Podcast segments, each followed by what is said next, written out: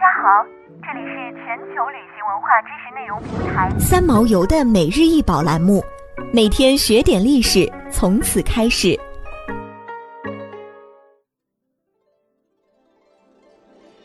文，大理石雕塑，高一百八十一点五厘米，宽一百一十二点五厘米，由法国雕塑家奥古斯特·罗丹创作于一八八二年左右。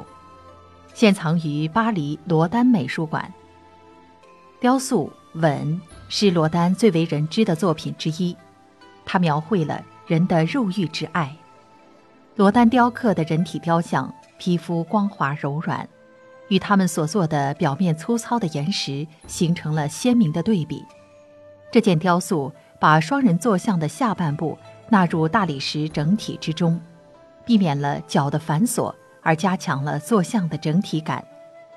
雕塑以极为古典的写实手法雕刻而成，它们起伏细腻、优雅的机体和姿态，引起了极为生动的光影效果，仿佛其内在的青春热情与生命正凭借这些光影在闪烁。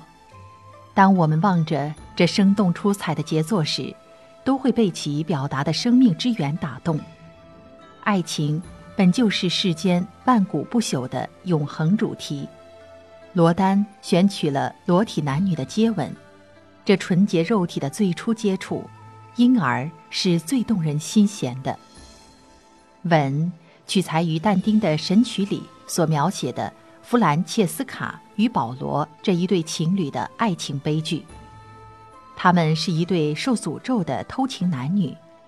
根据十三世纪的原版故事，弗兰切斯卡和保罗坐在一起读爱情故事小说的时候坠入了爱河，但是弗兰切斯卡的丈夫也是保罗的兄弟发现了他们的奸情，于是赐死了两人。罗丹塑造的是这对恋人初次接吻的时刻，仔细留意可以发现，男子的左手是手握着一本书的。罗丹取用这一题材，以更加坦荡的形式，塑造了两个不顾一切世俗诽谤的情侣，在幽会中热烈接吻的瞬间。罗丹创造的这对恋人是永恒而又理想化的，展现了世俗人们对爱欲的痴迷。这对受欲望之火燃烧的恋人，是罗丹《地狱之门》巨型雕塑中独立出来的作品。表达了作者那永无答案的痛苦而矛盾的思索。人的罪恶由不可克服的欲望而来，而欲望由人类对光明与欢乐的追求而来。因此，人类的欲望就是罪恶的深渊，人类的欢乐就是导向罪恶的途径，而人类的痛苦就是注定不可抗拒的，永无完结的。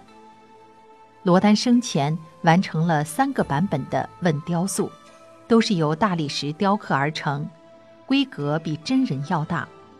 一八九八年，吻在沙龙年展上展出，他一面世立即受到人们的热捧，很快市面上就出现了不同大小的铜制版本。